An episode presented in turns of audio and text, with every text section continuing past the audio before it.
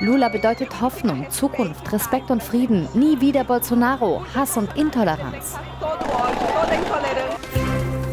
News Junkies. Verstehen, was uns bewegt. Ein Podcast von RBB24 Inforadio.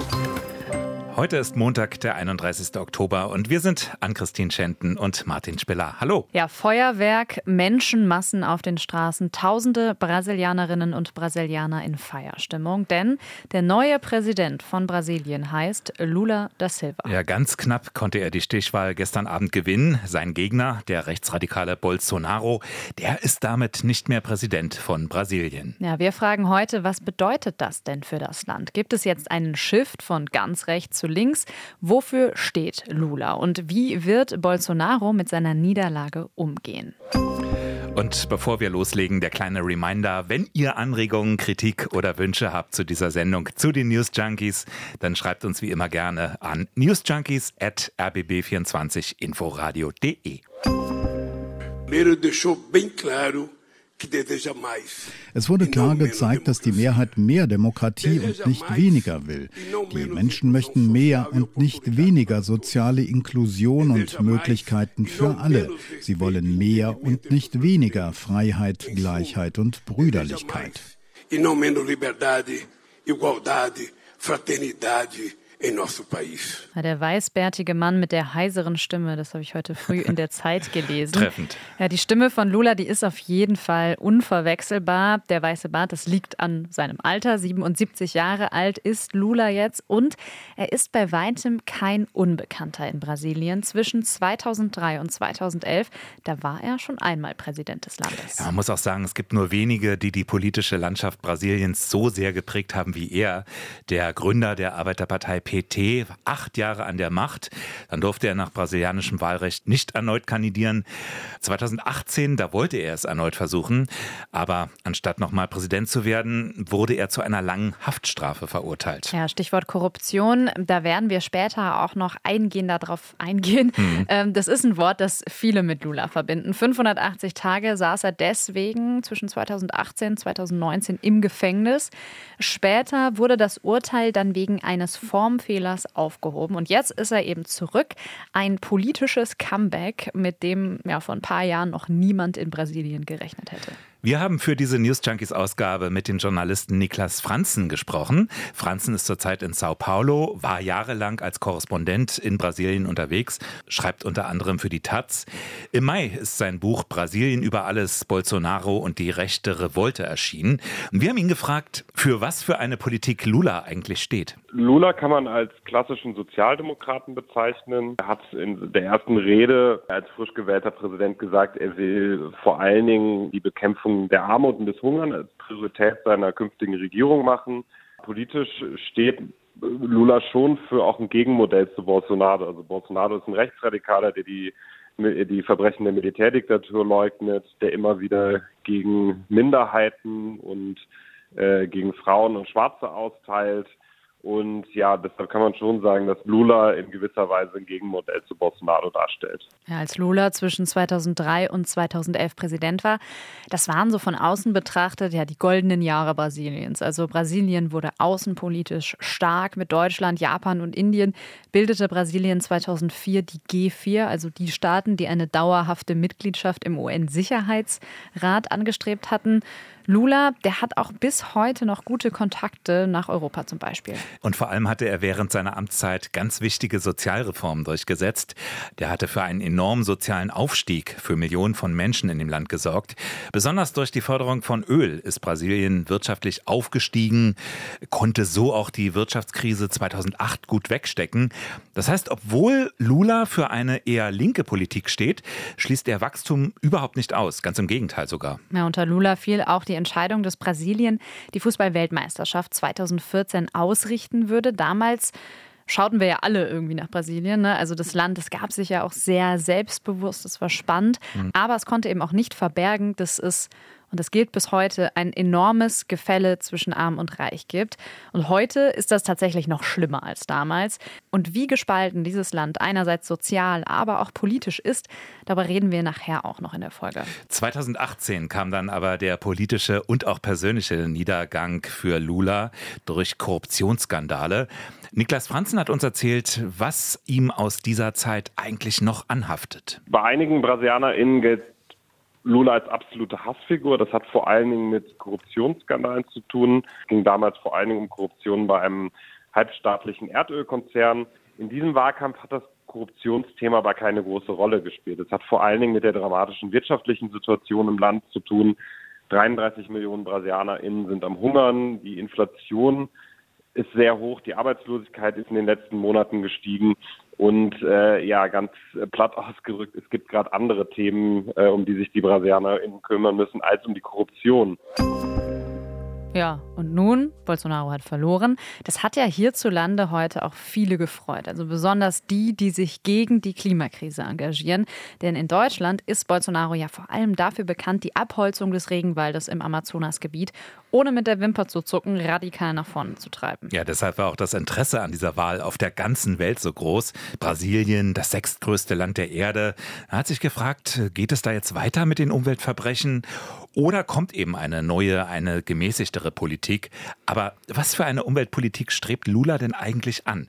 Auch das haben wir Niklas Franzen gefragt. Die Klimapolitik von Lula ist ziemlich ambivalent. Also während seiner Amtszeit, obwohl es gelungen ist, die Abholzung zurückzudrängen, äh, wurden während seiner Amtszeit umstrittene Großprojekte in Amazonien gebaut. Es wurden etliche indigene Familien umgesiedelt, meiner Meinung nach dort aber irgendwie auch einen Lernprozess durchgemacht und er hat auch in der ersten Rede am Sonntag betont, dass die Bekämpfung der Umweltzerstörung und ja irgendwie klimapolitische Maßnahmen für ihn sehr wichtig sind. Er hat gesagt, er wird die Abholzung auf Null drängen oder setzen. Also Lula ist kein brasilianischer Grüner, aber er steht doch für eine andere Klimapolitik als Bolsonaro. Er scheint zumindest verstanden zu haben, dass Klimaschutz Priorität haben muss und ja, dass Naturzerstörung einfach keine Option mehr ist. Ja, aber guter Wille ist das eine. Lula hat trotzdem noch ein Problem, auch wenn jetzt viele auf eine 180-Grad-Wende in Brasiliens Politik hoffen. Lula wird sich auch im Kongress durchsetzen müssen. Ähm, und da hat man, das ist ganz interessant, in den letzten Wochen des Wahlkampfes schon gesehen, dass Lula plötzlich etwas gemäßigter aufgetreten ist. Also er hat nicht mehr diese rote Arbeiterkleidung getragen, ähm, hat sich etwas mehr zum konservativen Lager hinbewegt. Eben natürlich natürlich auch, um Stimmen auf dieser Seite zu sammeln, sagt Niklas Franzen. Seine Partei stellt zum Beispiel nicht die stärkste Fraktion oder wird nicht stärkste Fraktion im Kongress stellen. Das wird die Partei von Bolsonaro sein. Ihm sind auch die Kräfteverhältnisse bewusst und er hat sich in den letzten Wochen auch äh, deutlich zur Mitte bewegt. Ähm, er hat zum Beispiel auch einen Konservativen als Vizepräsidentschaftskandidaten ernannt. Also der Spielraum für wirklich größere linkere Transformationen, die einige AktivistInnen und Mitglieder von sozialen Bewegungen erhofft hatten, sind wahrscheinlich nicht drin mit Lula. Also keine leichte Ausgangsposition für Lula, aber Natürlich bleibt dieser Wahlsieg ein Signal, also gegen rechtsextreme Politik, gegen Menschenfeindlichkeit. Was daraus dann realpolitisch tatsächlich folgen kann, das werden jetzt einfach die nächsten Wochen, Monate zeigen. Was Lula ziemlich sicher ist, das ist die Zuneigung des Westens, jedenfalls aus den USA und aus den meisten europäischen Ländern. Da gab es erstmal ziemlich wohlwollende Worte für den neuen Präsidenten. Ja, Joe Biden, der US-Präsident, der hat getwittert, er freue sich auf die zukünftige Zusammenarbeit mit Lula und er gratuliere ihm zum Sieg nach freien und fairen Wahlen. Ein kleiner Wink zu Bolsonaro. Der hatte ja im Vorfeld schon mal angekündigt, das Ergebnis vielleicht auch nicht anzuerkennen.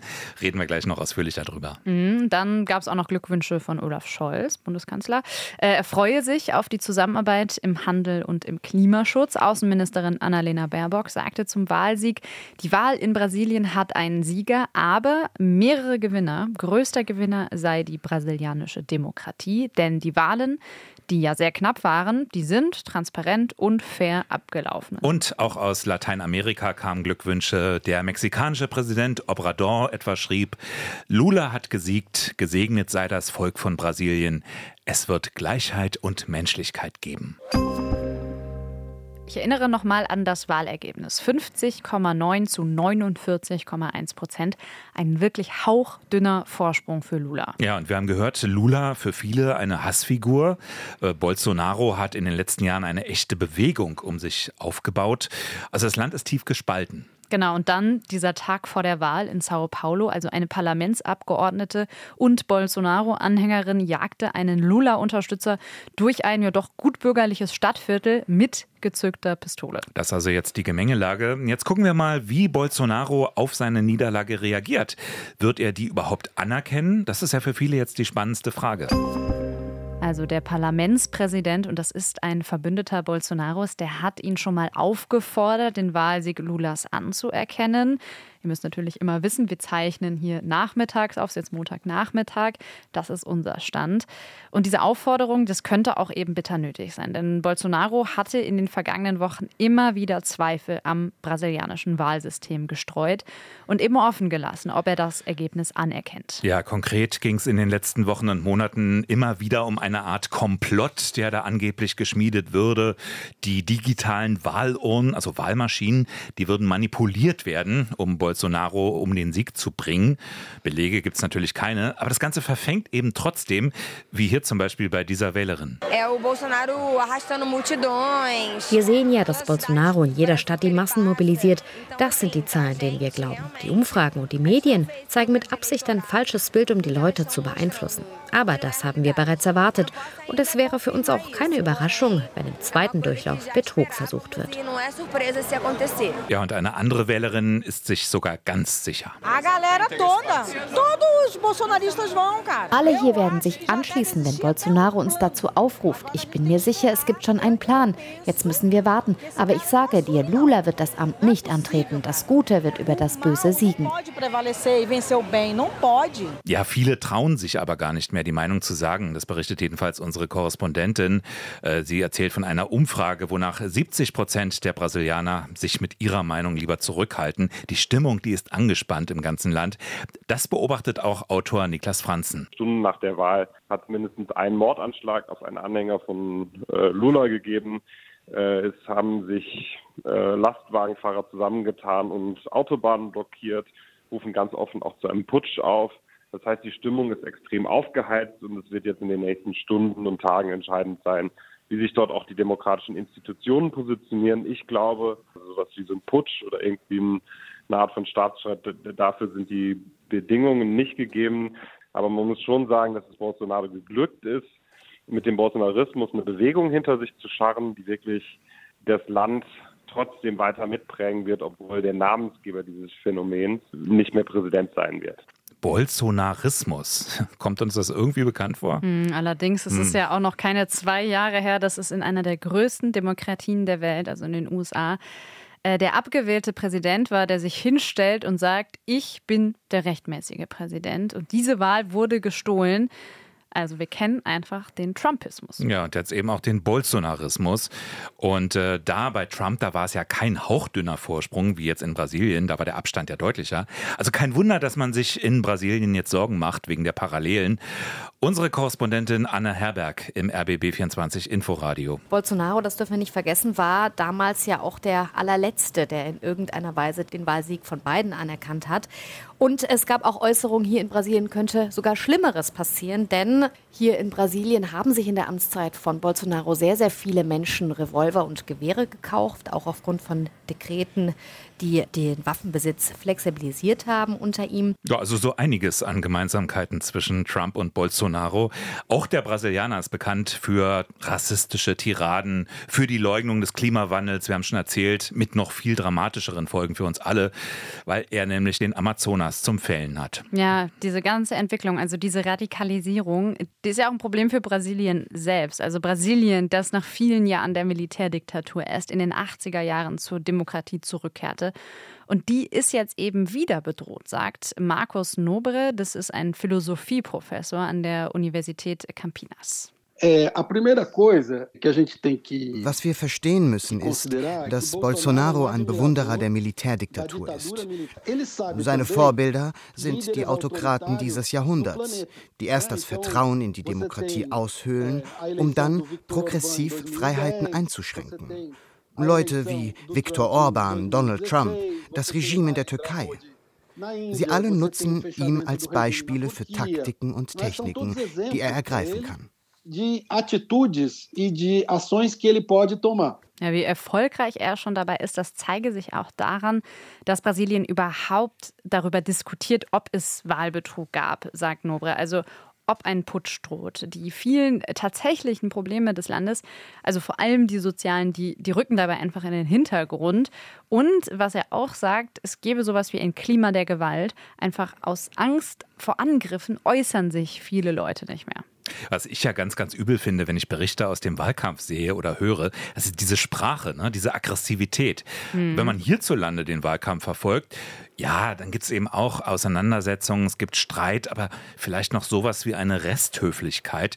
Es gibt ja auch inhaltlich eine Art Grundkonsens, der nicht in Frage gestellt wird. Ändert sich gerade ein bisschen. Also die AfD bricht das ja auch bei uns auf, wenn sie versucht, Vertrauen zu erschüttern in das politische System bei Dingen, die vorher niemals in Frage gestellt wurden. Mhm. Aber das ist noch was anderes als bei Trump oder jetzt eben bei Bolsonaro. Da fallen dann ständig Begriffe wie Lügner, Verbrecher, Gefängnis. Also der Gegner wird nicht als politischer Gegner, sondern als eine Art Feind angesprochen, dem die Legitimität einfach abgesprochen wird. Also hier mal ein Zitat von Bolsonaro. Ein Böses, das 14 Jahre lang in unserem Land gewütet hat, das fast unsere Heimat zerstört hätte und das nun an den Ort des Verbrechens zurückkehren will. Sie werden es nicht schaffen. Ja, und die Menschenmenge antwortet dann auch noch, Lula, du Dieb, dein Platz ist im Gefängnis.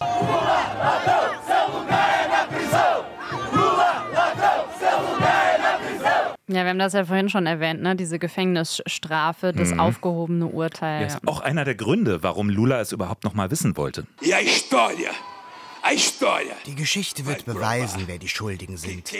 Nämlich der Richter, der über mich gerichtet hat. Und die Staatsanwaltschaft, die so fahrlässig mit mir umgegangen ist. Ihr werdet sehen, dass ich aus dieser Sache größer rauskomme. Stärker, wahrhaftiger und unschuldig. Denn ich will beweisen, dass sie ein politisches Verbrechen begangen haben. Diese Stimme ist so krass. krass, oder? Wirklich, ja. Lula im Wahlkampf. Wir hatten schon gesagt, seine rote Arbeiterkleidung, die hat er abgelegt. Aber es gab ja schon vor Bolsonaro eine starke Polarisierung in dem Land, wie, wie in vielen Ländern Lateinamerikas. Also wo bei den Wahlen immer so ein bisschen das Gefühl vermittelt wird, da treten noch verschiedene Gesellschafts- oder Wirtschaftsmodelle gegeneinander an. Da wird schon mal noch Sozialismus gefordert. Also ich meine, rote Arbeiterkleidung im Wahlkampf. Nicht mal Dieter Dehm von der Linkspartei würde so daherkommen bei uns. Oder? Aber natürlich sind die Wahlen auch umkämpfter, wenn der Druck ein ganz anderer ist. Ne? Mhm. Also die soziale Frage in Brasilien spielt einfach eine ganz andere Rolle. Da geht es um sehr existenzielle Fragen für ja. die Menschen. Das größte lateinamerikanische Land, einer der größten Nahrungsmittelproduzenten der Erde und trotzdem werden 33 Millionen Brasilianerinnen und Brasilianer regelmäßig nicht satt. Mhm. Oder nehmen wir die Arbeitslosenquote, ist in den letzten Jahren deutlich angestiegen. Die lag 2021 bei über 13 Prozent. Unter Bolsonaro wurde in der Sozialpolitik einfach mächtig gekürzt. Und ja, ob das Lula alles zurückdrehen kann, wir haben es erwähnt, das ist fraglich. Mhm. Man muss natürlich auch vorsichtig sein mit so vorschnellen Einordnungen. Also ist Lula jetzt ein Kommunist? Er hält zwar Abstand zu den USA, okay, aber er distanziert sich zum Beispiel auch von einem marxistischen Kurs, mhm. wie ihn etwa der ehemalige venezolanische Präsident Hugo Chavez anstrebte. Ja, das Attribut Kommunist, das wird natürlich trotzdem fleißig bedient. Und zwar von den Bolsonaristen, auch mit dem Vergleich zu Nicaragua oder Venezuela. Sie sagen, wenn Lula an die Macht kommt, dann wird es genau so enden. Das ist völliger Unsinn. Er hat vor, die soziale Ungleichheit im Land zu verringern, aber er strebt es nicht an, äh, größere strukturelle Reformen umzusetzen und dafür wird er auch nicht die Kräfteverhältnisse haben. Ja, aber Begriff Kommunismus, der macht eben Stimmung, der schweißt im Wahlkampf zusammen und das klingt am Ende bei vielen Menschen dann so. Ich will nicht wieder so eine furchtbare Wirtschaftssituation erleben. Wenn nun dieser Parasit zurückkommt, geht alles den Bach runter, wie anderswo in Lateinamerika. Nun kommt auch hier der Kommunismus. Tatsächlich ist es ja so, dass Lula sogar ein breites Bündnis geschmiedet hat. Das reicht ja bis zur Mitte. Abgesehen davon, Parteien spielen in Brasilien gar nicht so eine große Rolle. Also die Parteienlandschaft, die ist sehr zersplittert und meist werden die Parteien nicht durch eine Ideologie oder ein Programm zusammengehalten, sondern durch die Person an der Spitze, so eben wie bei Bolsonaros rechtsextremer PSI oder eben wie jetzt bei ja, Lula. Brasilien ist auch nur bedingt vergleichbar mit seinen Nachbarn. Es ist das größte Land Lateinamerikas. Das nimmt eine Art Führungsrolle ein. Und es gibt noch mehr Besonderheiten. Also zum Beispiel die Rolle der evangelikalen Kirchen. 70 Millionen Menschen sind da Mitglied. Bei mehr als 200 Millionen Brasilianern ist das so etwa ein Drittel der Leute. Und vor allem die sogenannten Pfingstkirchen, die haben ihre Wurzeln meist in den USA. Die haben großen Zulauf und die wähnen sich quasi in so einer Art Endkampf. Im Namen von Jesu. Die Korrupten, die Plünderer der Nation werden nicht an die Macht zurückkehren. Ja, dieser Prediger, der hatte auch ganz konkret schon gesagt, wer denn zu wählen sei. Noch nie in der Geschichte Brasiliens hatten wir einen Präsidenten, der das christliche Volk, die Kirche Jesu und Gott so ehrte wie Jair Messias Bolsonaro. Jair Messias Bolsonaro. Kommt man gar nicht kommt man gar nicht gegen an. Furchtbar. Ja, Jair Messias Bolsonaro, äh, der heißt wirklich so. Wir haben das nochmal gecheckt. Und die Macht der Evangelikalen, die kennen wir ja auch ne, aus den USA, habe ich gerade schon gesagt. Also die wollen politischen Einfluss. Es gibt so Videos, beten für Trump. Mhm. Da sieht man einfach auch nochmal diese Parallelen zwischen den beiden. Also das ist der Messias. So hatte ich mir den nicht vorgestellt. Wie Bolsonaro, ja. Mhm. Aber jetzt heißt es, Lula ist wieder da. Für wie lange wird man sehen? Genau. Und bis dahin feiert zumindest die eine Hälfte Brasiliens. Und wir machen jetzt Feierabend. Genau. Wir sind Ann-Christine Schenten und Martin Spiller. Und wir hören uns morgen wieder, wenn ihr wollt, bei den News Junkies. Bis morgen. Ciao. News Junkies. Verstehen, was uns bewegt. Ein Podcast von RBB24 Inforadio. Wir lieben das Warum.